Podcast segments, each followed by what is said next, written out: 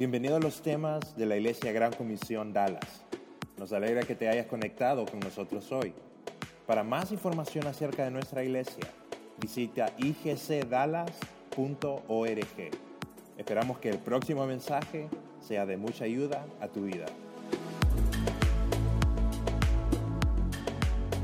A ver, de nuevo, de nuevo. ¿Cómo están?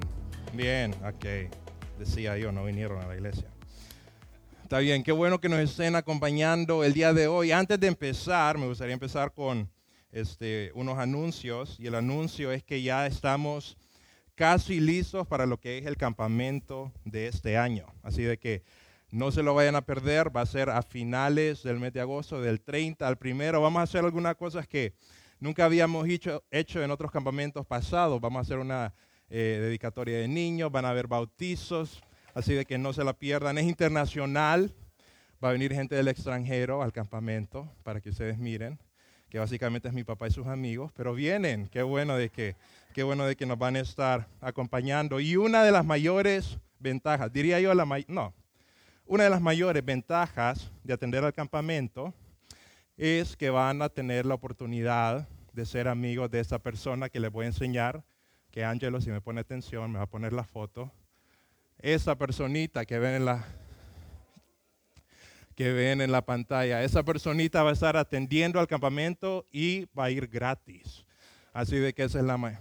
Fíjense que algo interesante, mi esposa, ayer ella es mi hija, para los que no saben, tiene tres semanas, mi esposa me mandó una foto y me dijo, nuestra hija se parece a vos. Y yo decía, no, no se parece a mí, porque yo no le encuentro forma, y eso la miro como media chinita, ¿verdad? Pero después me mandó una foto de yo cuando era pequeño, y aquí tenemos la siguiente foto, y yo miro de que tal vez hay un parecido, tal vez en los ojos achinados, entonces yo digo, bueno, perdona a mi esposa porque ella fue la que estuvo con náuseas y dolor de espalda por nueve meses y después salió pareciéndose a mí, mi hija, ¿verdad? Así que Así es la vida de injusta algunas, algunas veces. Vamos a seguir con el tema. Estamos en medio de la serie. Podemos, ir a la primera slide para que no, no se queden, no se queden eh, viendo la foto. Eh, la serie se llama El secreto para una buena vida. Pero voy a empezar yo con la pregunta, ¿qué es una buena vida? Y hoy sí vamos a regresar al slide. ¿Qué es una buena vida? Si yo te preguntara a ti qué es una buena vida, ¿qué me responderías tú?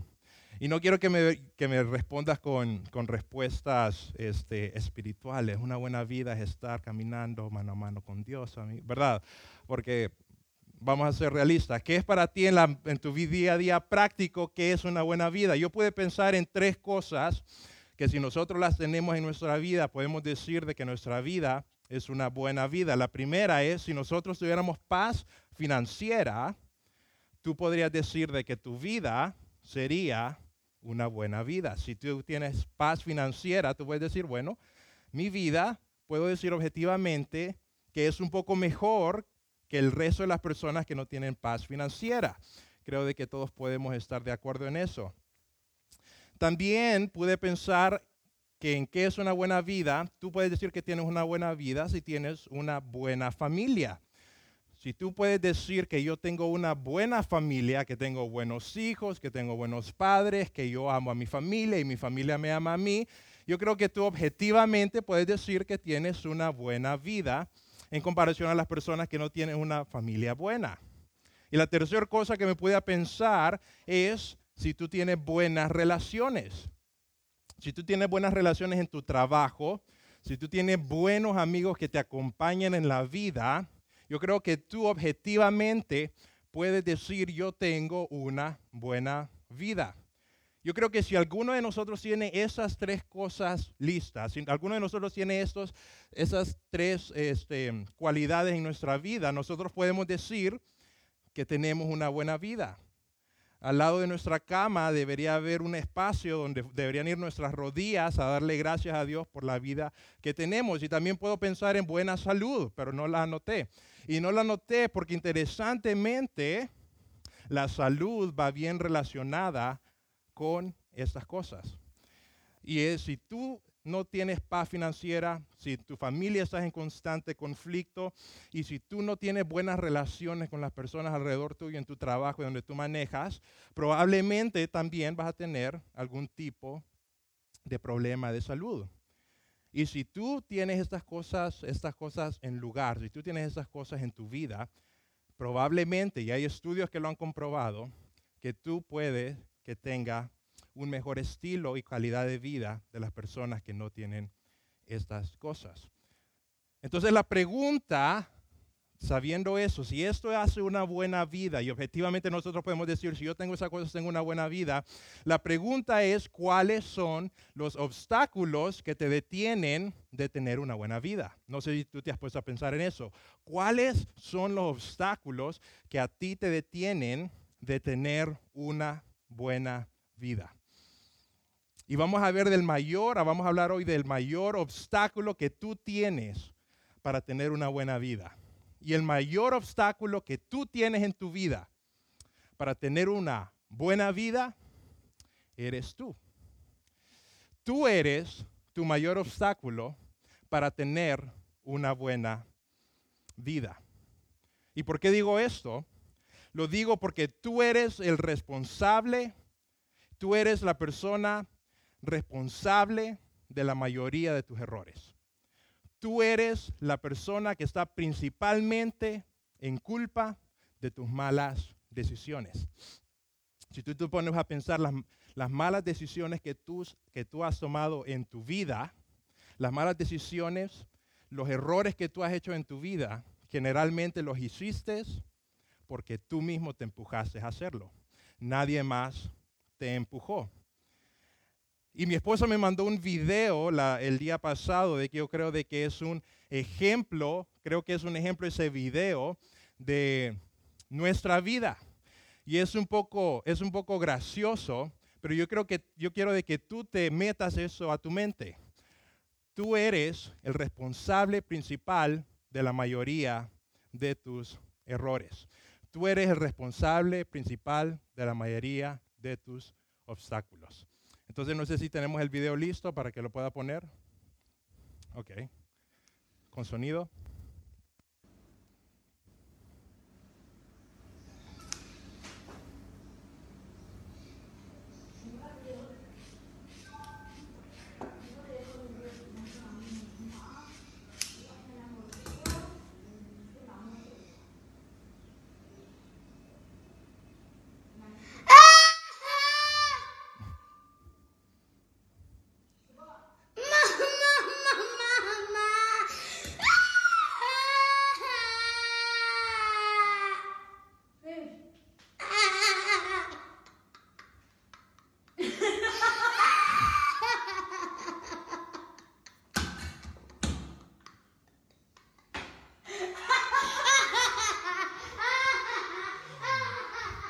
Ok, pobrecita esa niña, pensó de que se iba a ver bien con su flequillo, pero no. Pero ¿qué pasó ahí? Tal vez te parece gracioso, tal vez tú lo hiciste cuando eras niño, ¿verdad? No sé, parece ser bien común. Pero lo interesante es de que ella misma tomó la decisión, ella misma cometió el error y ella misma sufrió las consecuencias. Puede ser un poco chistoso, ¿verdad? Pero si tú te pones a analizarlo en tu vida, algunos errores que tú has cometido también tú los hiciste tú solo. Tú solo te empujaste a hacerlo. Tal vez tú fuiste el que mandaste ese mensaje. Tú fuiste el que fuiste a ese lugar. Tú fuiste el que dijiste que sí. Tú fuiste el que dijiste que no. O tú fuiste el que no dijo que sí cuando debía haber dicho que no. Pero es tu error. Y lo que eso nos enseña es de que tú tomas todas tus malas decisiones. ¿Y por qué cometes tantos errores? Fácil. Porque la razón por la cual cometes tantos errores es porque crees que sabes qué es lo mejor para tu vida. Tú crees que tú sabes qué es lo mejor para tu vida. Y la razón por la que cometes esos errores es porque te crees esa mentira. Y la Biblia tiene un nombre para esto. La Biblia tiene un nombre para las personas que creen que saben qué es lo mejor para su vida. Y la Biblia le llama eh, propia prudencia.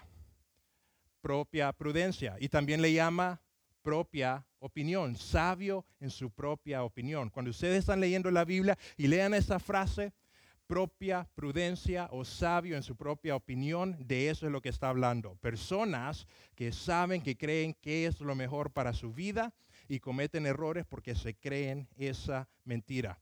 Entonces, es, a eso es lo que quiero llegar yo. Tú eres extremadamente bueno en elegir lo malo para tu vida. Y si hay algo que tú te vas a llevar hoy, es quiero que te lleves esto. Hay un par de cosas que quiero que te lleves, pero quiero que te lleves esto. Tú eres extremadamente bueno en elegir lo malo para tu vida. Y una manera fácil de saber cuándo tú estás siendo sabio en tu propia opinión es la palabra pero. No sé si tú te has puesto a pensar en la palabra pero.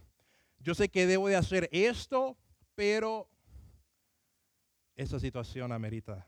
Yo sé que esto me conviene, pero es que ahorita no tengo ganas. Yo sé que tengo que ir a ese lugar, pero tengo pereza. Eso se llama ser sabio en su propia opinión. Y tú eres extremadamente bueno en elegir lo malo para tu vida. Todos sus errores que tú has hecho, tú los has hecho por decisión propia. Así que, ¿cuál es el secreto para una buena vida? Vamos a ver dos secretos hoy para una buena vida. Pero el primer secreto que vamos a ver hoy es que para tener una buena vida, una vida mejor, no tienes que escuchar tus propios consejos. Secreto número uno. El primer secreto para tener una vida mejor es que aprendas a no escuchar tus propios consejos.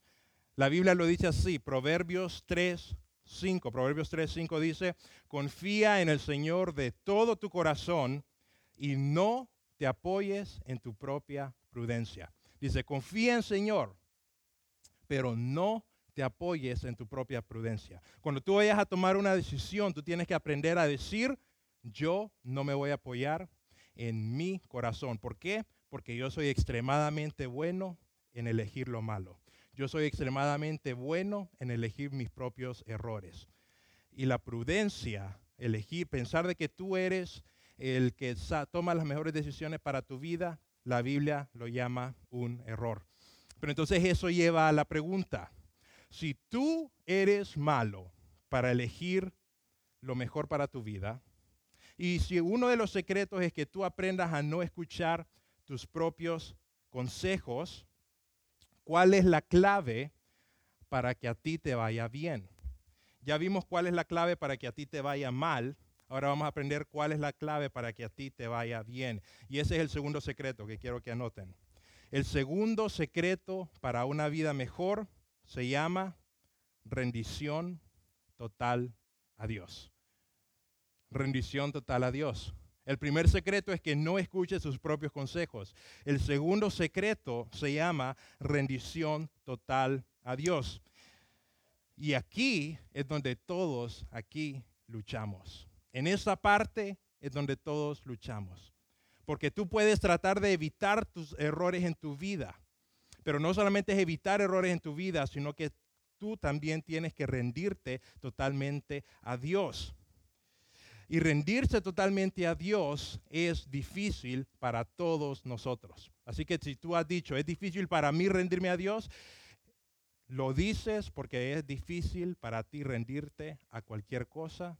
Y es, rendir, es difícil para ti rendirte a cualquier cosa porque a todos nosotros se nos hace difícil lo que se llama la palabra rendirse. Porque ¿qué significa rendirse totalmente a Dios? Significa que tengo que entregarle a Dios cada aspecto de mi vida. Y eso puede que dé miedo, porque a nosotros nos gusta ser nuestros propios jefes. A nosotros nos gusta tomar nuestras propias decisiones. Y cuando nosotros escuchamos que nosotros nos tenemos que rendir y de rendir totalmente nuestra vida a algo o a alguien, nosotros nos vamos a resistir.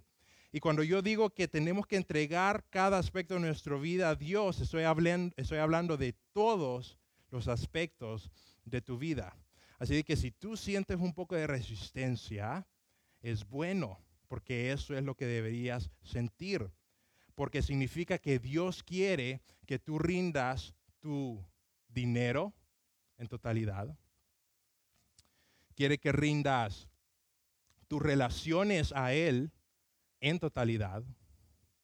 Quiere que rindas tu trabajo en totalidad, tus pensamientos, tus decisiones. No nos gusta rendir nuestras decisiones a Dios. Tienes que rendir tus emociones, lo que tú sientes a Dios. Tienes que rendir tus, tus pecados a Dios. Tienes que rendir tus palabras a Dios. Rendirse a Dios en totalidad es entregarle cada aspecto de tu vida y es algo que no es fácil. Es algo que nos cuesta. Y creo que la razón por la que nos cuesta es por la palabra rendición. Y creo que no entendemos esa palabra todavía. Porque rendición puede significar esclavitud, rendición puede significar prisión, rendición puede significar estar confinado. Y eso es algo que a ninguno de nosotros nos gusta. No nos gusta que nos pongan en una caja. Así que cuando escuchamos, nosotros nos tenemos que rendir totalmente a Dios. Estas son las palabras que se nos vienen a mente. Estar rendido totalmente a Dios significa que yo voy a ser un esclavo de Dios. Significa que yo voy a ser un prisionero de Dios. Significa de que no voy a poder salir de, de mi caja. Eso significa pero como vamos a ver, rendición también puede significar libertad. Rendición también puede significar guía. Y rendición también puede significar desahogo. La diferencia está a quién, a quién o a qué tú te rindas. Y eso es la clave. La clave está a quién o a qué tú estés rendido. Y para ejemplificarlo un poco, yo me acuerdo cuando a mi papá le gusta viajar mucho, viajábamos como familia por, por todos lados, y me acuerdo de pequeño que mi papá antes de cada viaje, él se ponía a estudiar y compraba mapas, tenía mapas de los diferentes estados, porque él estudiaba las rutas para llegar a diferentes lugares porque él cuando alquilaba un carro, él tenía memorizado todo el mapa, tenía memorizada todas las calles y llevaba su mapa al lado. Y me acuerdo de que llevaba a mi hermano al lado con el mapa para que le fuera guiando. Y me acuerdo que cuando cruzábamos estados, lo primero que hacíamos al cruzar estados manejando es que nos parábamos en un rest area, en un área de descanso, a sacar el mapa de ese estado porque nosotros teníamos que saber para dónde íbamos. Y así fue por mucho tiempo cuando fuimos creciendo, hasta que llegó un día, un tiempo, que un amigo le regaló una cajita. Y esa cajita se llama GPS. Y le dijo, esta cajita es mágica. Esta cajita va a cambiar completamente la manera como tú viajas. Porque tú la conectas y el GPS se conecta con un satélite y una voz te va dirigiendo a dónde tienes que ir, no tienes que usar mapa. Eso era como el año 2005, 2006, cuando venían saliendo.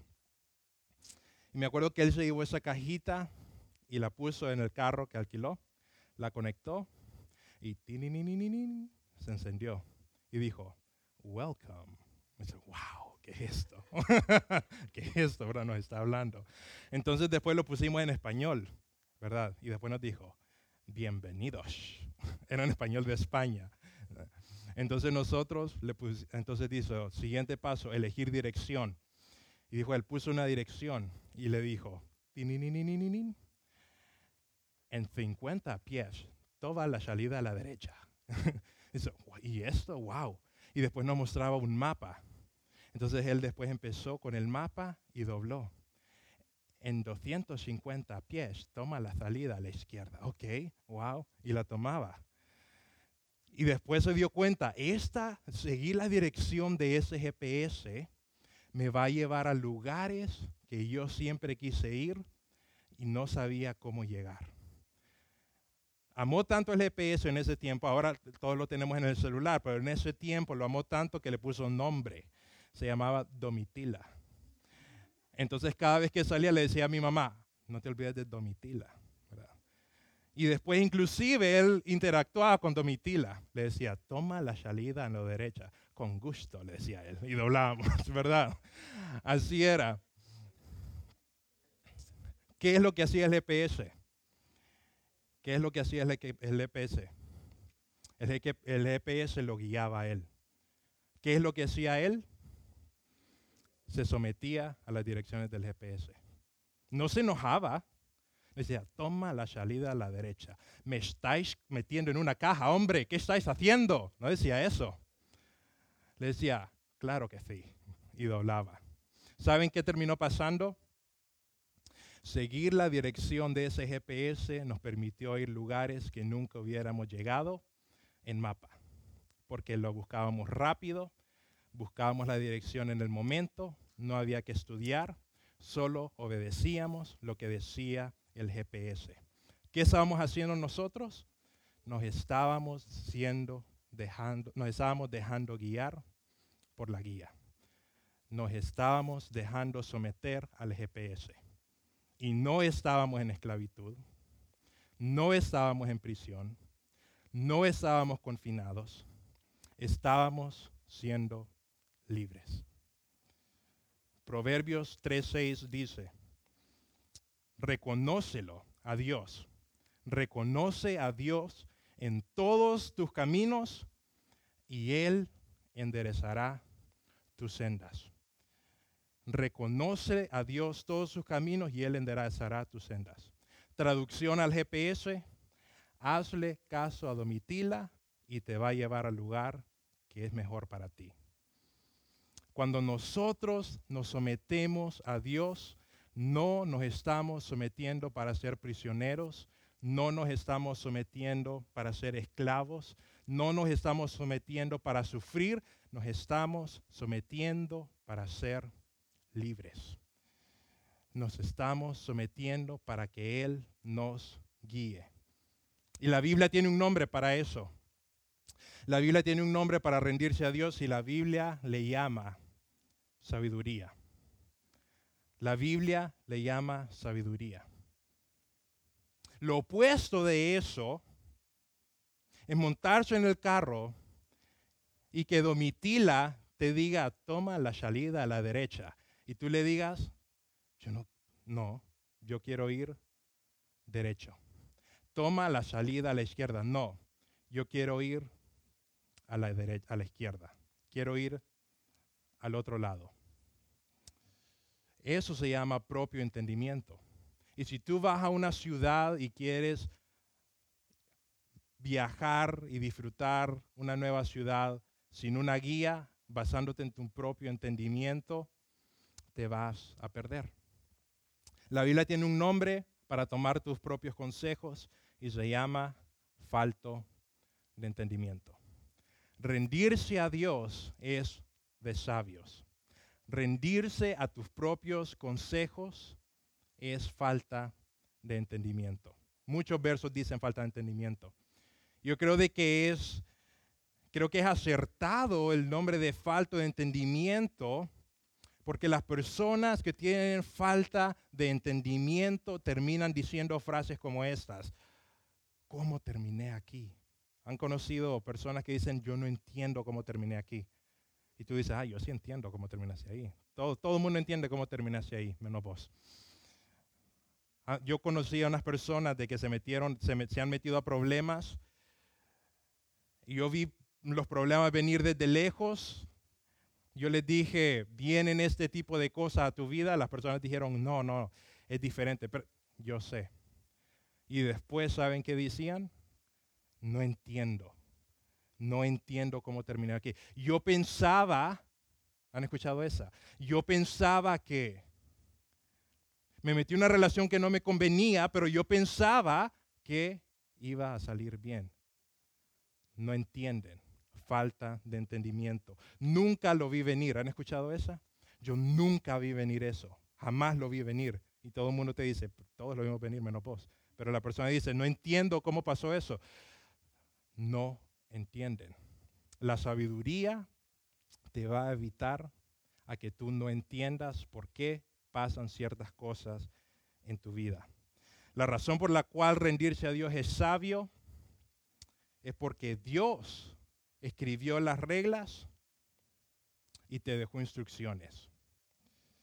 No sé si ustedes han ido a IKEA. A IKEA, mi esposa le encanta ir a IKEA. Hemos ido como unas cinco o seis veces. Pero lo interesante de IKEA, por si nunca han ido, es que uno, para comprar un mueble, uno solo anota un número y después lo pasa recogiendo por, eh, por el warehouse, lo pasa recogiendo y uno lo va a armar a su casa. O sea que no compra el mueble armado, uno lo va a armar a su casa. Y una de las partes vitales de los muebles de IKEA es que traen las instrucciones específicas para que tú puedas armar ese mueble. De hecho, me atrevo a decir de que tratar de armar un mueble, esos muebles de IKEA, sin las instrucciones es casi imposible. ¿Y por qué digo eso? Lo digo porque Dios a tu vida la ha hecho con principios tu vida Dios la hizo con principios, tu vida Dios la hizo con instrucciones y te ha dado las instrucciones de cómo hacer una buena vida. Te dio instrucciones para cómo tener paz financiera. Te dio instrucciones para cómo tener buena familia. Te dio instrucciones para cómo tener buenas relaciones y las dejó en un libro a la que tú tienes acceso todos los días, la Biblia. Inclusive hay un verso, hay perdón, hay un libro que específicamente, el libro de Proverbios, que es el, libro que vamos a estar hablando todo este mes, que es específicamente instrucciones para que tú no llegues al punto de decir cómo terminé aquí. Yo pensaba que nunca lo vi venir. Y Dios construyó tu vida y te dio las instrucciones y te dice, léalo. Proverbios 8 del 1 al 6 dice eso de la sabiduría. Dios quiere que tú encuentres sabiduría y eso es lo que dice Proverbios 8 del 1 al 6. Dice, ¿acaso no está llamando la sabiduría? ¿Acaso no deja oír su voz la inteligencia? Lo que está diciendo es, ¿acaso la sabiduría no está disponible para ti? Lo que quiere decir es que la sabiduría quiere ser encontrada. Dios quiere que tú encuentres sabiduría. Dice el segundo verso. Se para en las colinas. Junto al camino se queda esperando en las encrucijadas. ¿Para qué se para alguien en, en una colina? Para que lo miren. ¿Para qué se queda alguien esperando junto al camino? Para que lo vean venir. Dice el siguiente verso, deja oír su voz a un lado de las puertas, a la entrada misma de la ciudad, exclama y dice, a ustedes, los hombres, los llamo. A ustedes, los hombres, dirijo mi voz. Muchachos ingenuos, entiendan, jóvenes necios, recapacítenme, recapaciten, óiganme, que lo que les voy a decir son cosas justas e importantes. Lo que está diciendo aquí ese verso es una representación de qué es lo que quiere la sabiduría de ti. Y la sabiduría lo que quiere de ti es que tú le prestes atención. La sabiduría lo que quiere de ti es que tú le escuches. La sabiduría lo que quiere de ti es que tú dejes de vivir de una manera que le estés ignorando.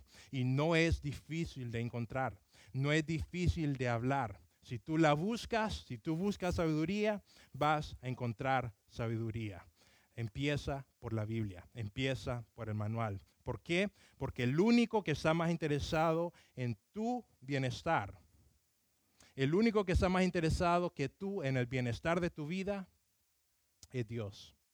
El único que está más interesado que ti en el bienestar de tu vida es Dios. Y Dios quiere, Dios desea que a ti te vaya bien en la vida. Dios desea que tú te dejes guiar por ese GPS, que tú te rindas a ese manual de instrucciones para que a ti te vaya bien en la vida, para que tú llegues a lugares que tú nunca llegarías en tu propia conciencia. Dios está más interesado que ti en tu vida. Piensa en eso. Dios está más interesado en que te vaya bien que nadie más. Pero Él quiere que tú lo sigas. Él quiere que tú te rindas. No para ponerte en prisión, no para no dejarte ser libre. Quiere que lo sigas porque te quiere llevar a lugares buenos. El secreto para tener una vida mejor se llama que tú te rindas totalmente a Dios.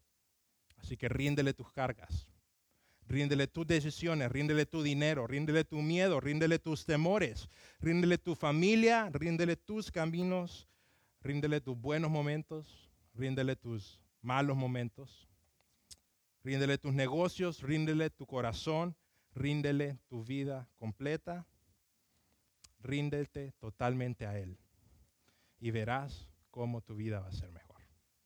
Vamos a orar, vamos a poner de pie para, para orar.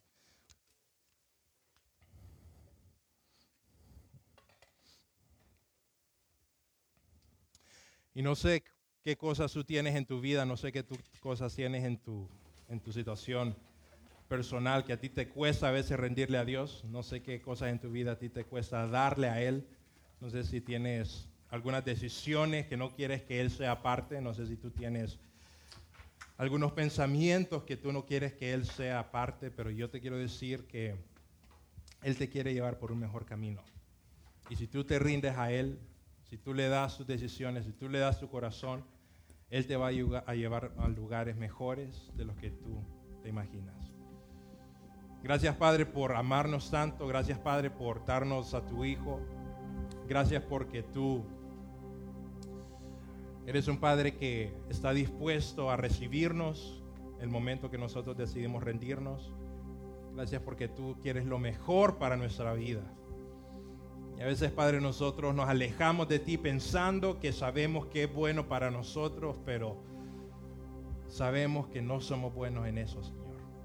Pero tú sí, porque tú diseñaste este mundo, tú diseñaste nuestra vida y tú estás interesado en que nosotros lleguemos a lugares que nosotros no vamos a poder llegar solos, Señor. Te ruego, Señor, por las personas que están aquí, Señor te ruego de que podamos rendirte toda parte de nuestra vida, Padre. Y te voy a dar unos 10, 15 segundos por si hay alguna parte de tu corazón de que tú has estado escondiendo de Dios y no quieres que Dios toque, no quieres que nadie sepa, pero tú sabes que tienes que dejar ir ira, enojos, actitudes, pecado, algo que tú no quieres dejar ir. Yo te quiero decir, ríndelo hoy a los pies de Cristo. Ríndelo hoy a los pies de Dios. Él está dispuesto a recibirte. Te voy a dar 10, 10, 15 segundos para que hagas eso.